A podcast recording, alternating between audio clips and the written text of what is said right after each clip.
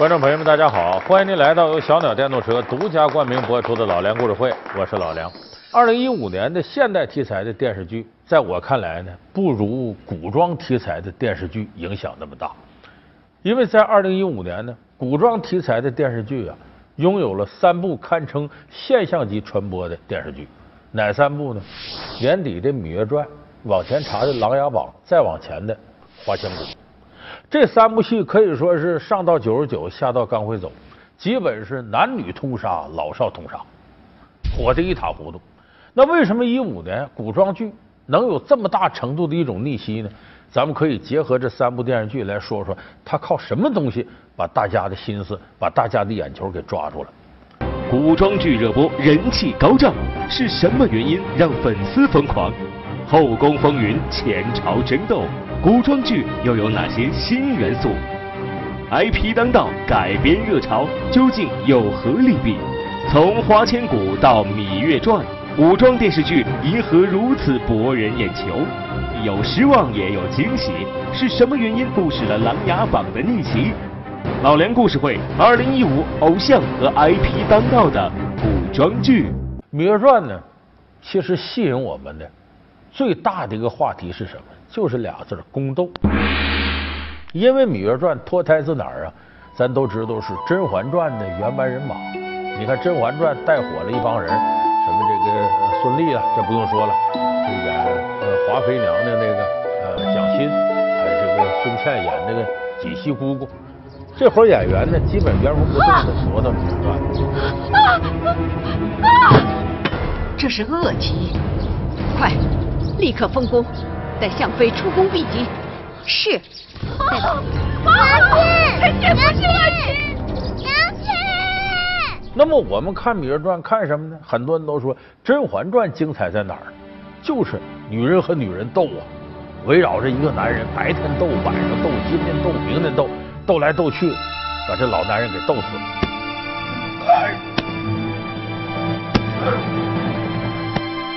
哎，这就是《甄嬛传》的故事。而且《甄嬛传》呢是这样，你中间落了一集呀，你接不上，因为它每集里边那斗争啊都是一环扣一环，跟齿轮咬着似的。所以有人一想，这《芈月传》要是韩安贞路子来，那肯定精彩啊！因为咱们看电视剧有个词叫追着看，就是你一集不能落，你落了之后跟不上。毕竟是梦，你我都回不去。我从未想过要与他争吵。为何要怎么对我？后宫不平静，全因楚君二字。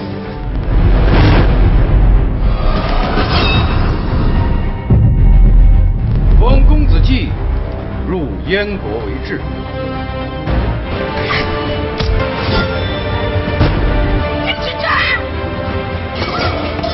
有一日，秦国再也不分什么老情人、新权人。所有生活在我王旗底下的都是情。可是《芈月传》整个看完了之后呢，有些人觉得微微有点失望，说这《芈月传》有个特点叫比上不足，比下有余。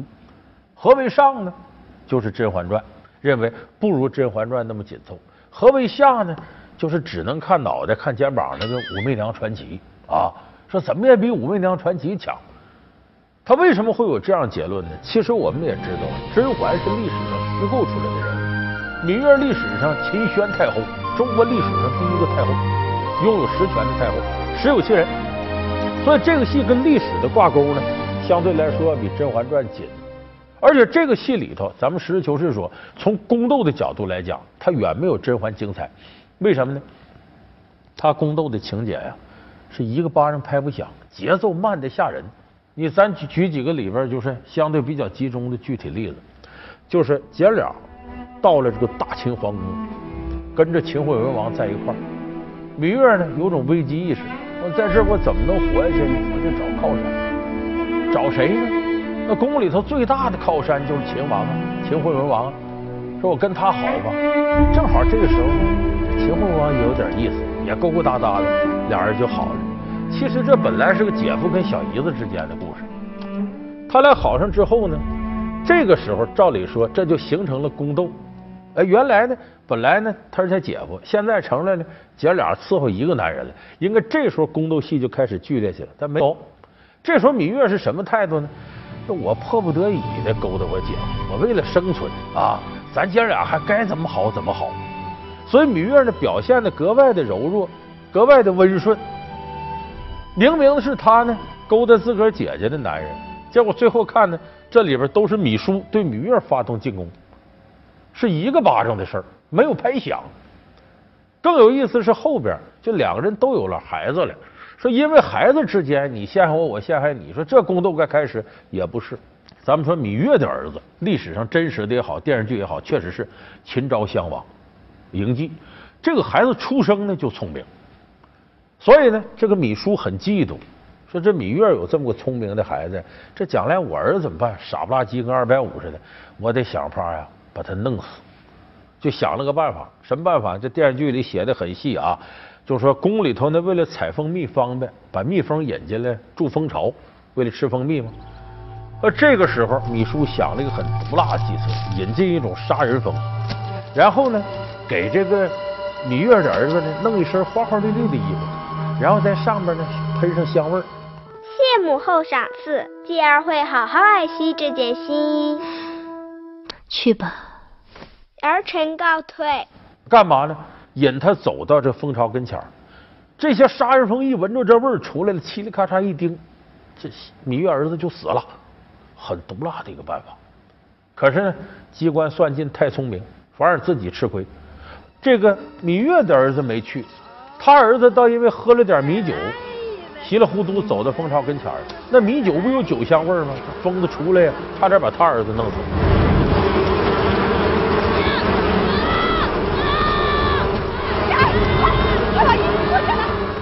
那么这个事儿，芈月是心知肚明，知道这自个儿姐姐要害死自个儿子，所以他呢也发现了这个衣裳啊、喷熏香啊种种毒辣计策，他直接就找自个儿姐姐。就算我芈月与任何人相争，都从未想过要与你相争。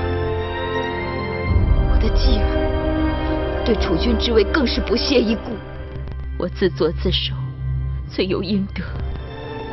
照理说，这个时候应该宫斗很激烈了，没有啊，过去了，跟他谈判去了，劝善去了，就是还没有真正的斗起来。所以这个时候，我们像看《甄嬛传》的节奏，再看《芈月传》，你会觉得它很慢。但尽管这样呢，这个戏很多人关注它，就是从《甄嬛传》这起来的，觉得这原班人马演一定很精彩。另外一个，这个戏没开始之前呢，话题不断，什么话题不断？为这个著作权打官司。因为原来呢，这本小说啊，《芈月传》小说是蒋胜男写的，蒋胜男也参与了《芈月传》的编剧。这编剧里头，他也拿出好几稿。可是最后我们看这个电视剧出来之后呢，总编剧呢就数一个人名字：王小平。王小平是谁？就是导演郑晓龙的夫人。所以这个就难免令人想浮想联翩呢。说你看你们俩开夫妻店啊，别人名都给删掉了，就有你一个名。这蒋胜男也是觉得委屈，为啥我这个参与编剧了没我名？后来因为这个呢，把这个郑晓龙他们告上法庭，这官司现在反正没打完呢。当然，这个戏呢，很多人说制作上远不如这个《甄嬛传》精良，这是有道理的，就有些细节不如甄嬛。但是它不是所有地方都不行，你包括就是秦王大婚那个场景，结婚长达七分钟的戏，把当时啊。就是春秋战国时候中国古人结婚的礼仪啊，你包括从开始祭拜呀，然后这个有这个唱礼之人呢，再到后边喝合卺酒啊，等等等等细节，长达七分钟。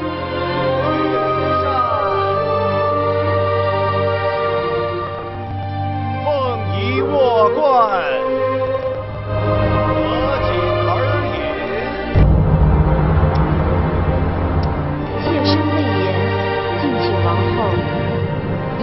锦酒，大王，请饮合卺酒。礼毕。这七分钟你看着不腻为什么？他这些礼节很细，层次很丰富。就说观众一边在看这个剧的时候呢，一边也能了解到中国的礼仪啊发展成熟的第一阶段的时候，中国人结婚是什么样的礼仪，宫廷礼仪是什么样。所以这个戏多多少少呢，还有点对古文化呃普及的一个作用。所以《芈月传》呢，虽然够不上像《甄嬛传》那么精彩，但是确确实实也值得一看。加上我刚才之前说的各种各样的话题炒作啊，宫斗吸引眼球的成分，《甄嬛传》带来的延续的人气儿，所以这个戏在二零一五年岁末的时候引起了很多人的关注。老梁故事会二零一五偶像和 IP 当道的古装剧。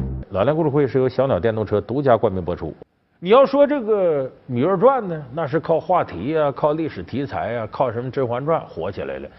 这个《琅琊榜》是靠什么火起来？是靠粉丝火起来的。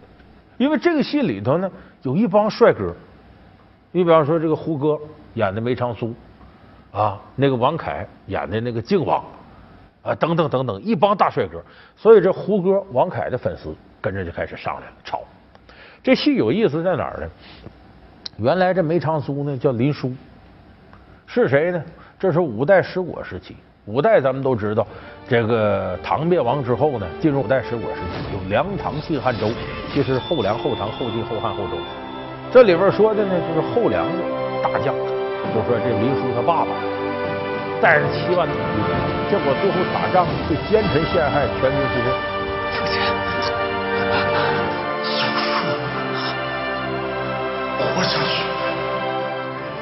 赤焰军。这林殊本人也中了毒了，中了毒之后呢，变成了梅长苏。那这情节我就觉得很扯，这一般人中毒之后不定成什么模样了。哎，他这中毒帅的都不行了。现在很多人这毒药哪儿买的？咱也吃点呗，都成梅长苏了。有人说这毒药是不是韩国的毒药？韩国整容好吗？你看后来说这个梅长苏也死在这毒上，这合理。有的人整容不要命，整的是漂亮了，到岁数大眼睛闭不上了，笑这边动这边不动了，这都活该。就你早晚你在这上漂亮了，你得死在这上头。这个梅长苏就是林殊画过来的，然后呢，他再回到自己国内，跟这奸臣对着干。太子和誉王相争多年，他们在六部中的势力划分还真是均衡。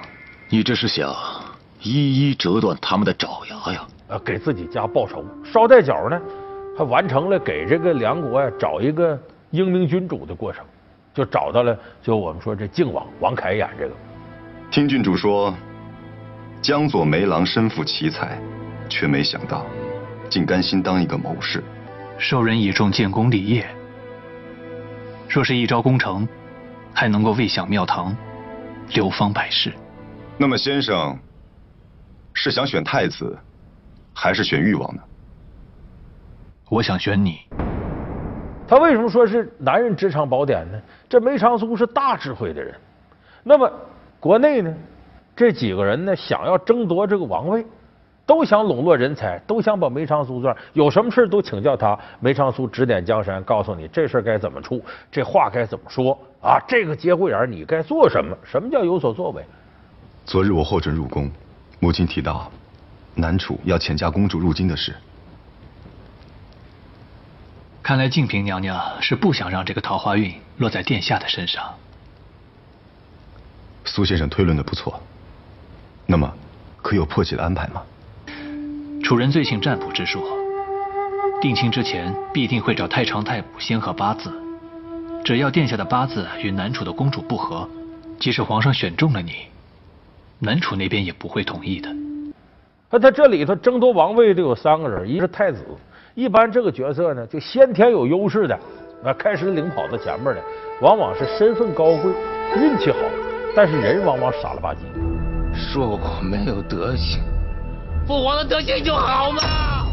呃，第二个呢是誉王，誉王这个人呢很聪明，心机很深，但这样的人这心眼儿啊比较坏的这个人，虽然他聪明，在电视剧里呢，最后保准是机关算尽太聪明，反误了卿卿性命。就把自个儿装进去了。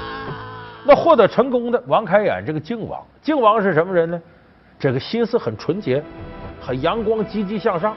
这样的人一般是老天爷饿不死瞎家巧，都得护着他，让他最后成功。最后这不靖王获得了成功。那么这期间怎么体现梅长苏这个职场大师的风采呢？就有一段戏呢，这誉王他的这个想占一块地，后来皇上知道这事儿了。说这事怎么办呢？自己手下要保不住了，皇上要杀自个儿手下，请教梅长苏。梅长苏嘚嘚嘚嘚给他说了一大堆。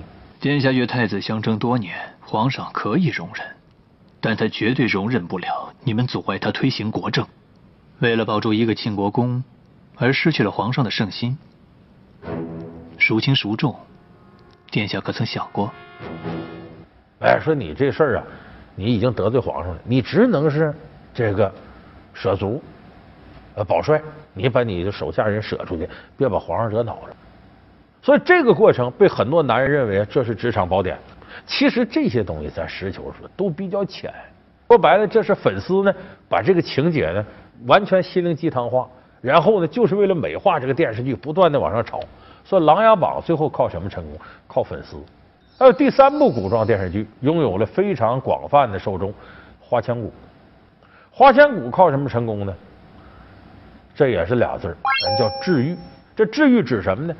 就是看着你觉得很舒服，甚至能把你心里很多呃不平静的地方啊、难受的地方，给你都弄平了，让你心里觉得很舒坦。你怎么想都无所谓，所以它和你的现实生活不发生勾连。另外，古装戏不是现代戏，很多地方你可以胡编乱造，怎么舒服怎么来。尤其我们看《花千骨》，它是反映修仙得道的。本身就不是现实题材，甚至连古装现实题材都不是，它是个魔幻题材。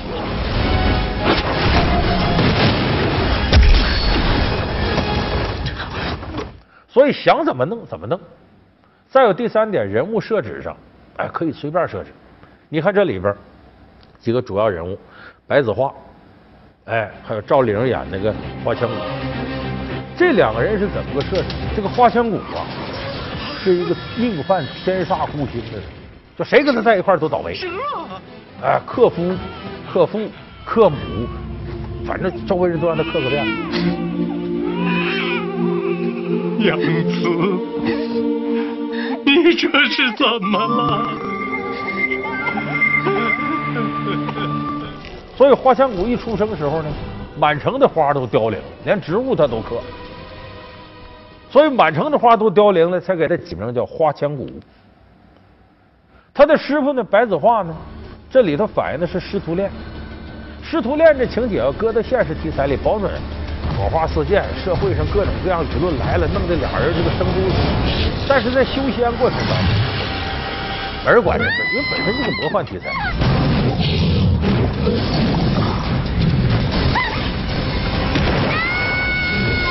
那么。花千骨是一个谁都克的，赶上这么个师傅，也就是说这师徒之间发生了感情之后呢，注定是一个没结果，是个悲剧。而且这个白子画呢，修仙想要能够走上坦途，非得把这徒弟杀了不可才行，得杀了花千骨，他才能走上坦途。可偏偏这样两个人在一起恋爱，其实这种题材咱们在电视剧里看的比较多，比方说两家是世仇。那都势不两立的，偏偏呢，这家的儿子喜欢上那家女儿了，那注定这段恋爱不寻常。那么魔幻题材也是如此，两个人这段恋呢，我们可以称之为虐恋，哎，虐心之恋。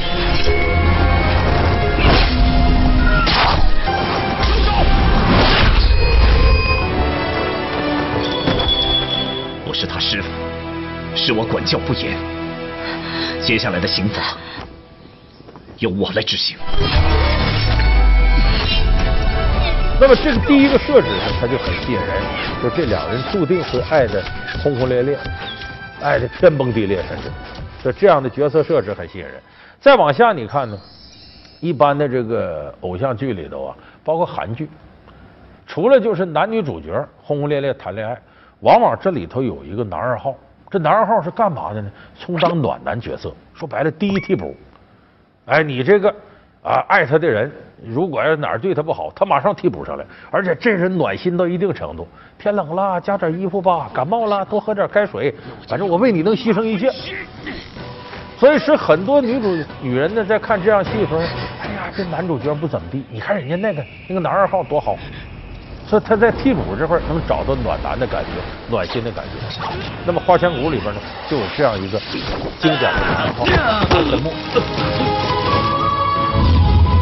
这个杀阡陌呢，是这个魔界的两界的霸主，能力很强。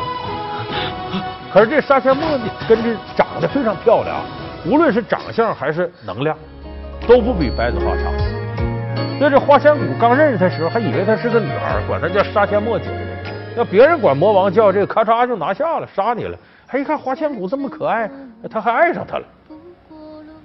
所以这杀阡陌在这里头一下充当了暖男二号的角色。这个暖男呢，他手段是很高级的，不是说咱平常说的啊，伺候伺候你啊，对你怎么好，他这好都吓人。他把这个小手指啊掰下来，做成个骨哨给这个花千骨。姐姐，你你这不疼吗？不疼。带着他，小不点无论在哪儿，姐姐都知道。如果遇到危险，一定要记得吹响它，姐姐就会尽快赶过来救你的。不光这个，谁敢动你一手指头，我就弄死他。要全世界都想弄死你，那好，我就和全世界为敌。你这个气派，就是我们看到很多爱情片里那个霸道总裁，那比那霸道总裁还霸道。所以这杀阡陌这里充当了一个暖男二号，这暖男二号令你看这戏的时候心里头，尤其女人看这戏很舒坦。你看那白子画跟你虐恋，你这还有个替补的，就咱女人什么时候都不吃亏，这有接班人等着我。但是不光这个呢，这里头呢，除了我们说虐恋情节的设置，暖男二号的设置，还有个卖萌的，一小宠物，咱都知道叫糖宝。虫子。原来呢是凤凰眼泪化成的零食。后来靠着花千骨的血液呀长大起来的，在没有长成形之前呢，是翠翠绿个毛毛虫。哎，花千骨呢就管它叫儿子什么叫着，就跟咱们养宠物似的，这这狗儿子、猫儿子什么的。所以这个戏里头有这么一个东西，能把人死死揪住。有很多人就为了看着糖宝才看这戏。所以你看他这里头啊，虐恋情节，暖男二号，再加一个卖萌的。这处处让你看着心里头舒坦，觉得这好玩、好看、暖心、有意思，还有童趣。所以这个戏呢，一下子就把大家抓住。而且《花千骨》这个剧呢，也特别像《知音》里的文章。什么意思？你看这剧情，咱一看这剧情呢，说这白子画呢跟这花千骨爱到这种程度，还走不到一块儿，被这爱情感动了。你看他俩这结果不好。再看自己身边，毕竟我跟我老公挺好，多满足啊！像他俩那样不倒霉了？再看这里还有个暖男二号，哎呦，我这现实世界有这个那就更好了。就是他在现实和电视剧之间能来回穿梭，寻找满足感，既得了现实的安稳的便宜，又得了魔幻里幻想的那种浪漫和好处。所以古装戏要想真真正正的把它拍好。它必须要和我们现实生活有一定勾连，尽管这种勾连呢不是直接的，它甚至是间接的，甚至靠你想象构筑的。但是古装毕竟不能完全脱离我们现在现实世界当中的问题，它也不能回避这些问题。归根到底，其实就是一个道理：无论是古装题材和现代题材，你拍的都是人，只要是人，理想、事业、追求、奋斗、爱情、明天。诸多的问题，古往今来没有多大区别，所以你抓住了永久不变的人性，你就抓住了电视剧的命门。好，感谢您收看这期老梁故事会。老梁故事会是由小鸟电动车独家冠名播出，我们下期节目再见。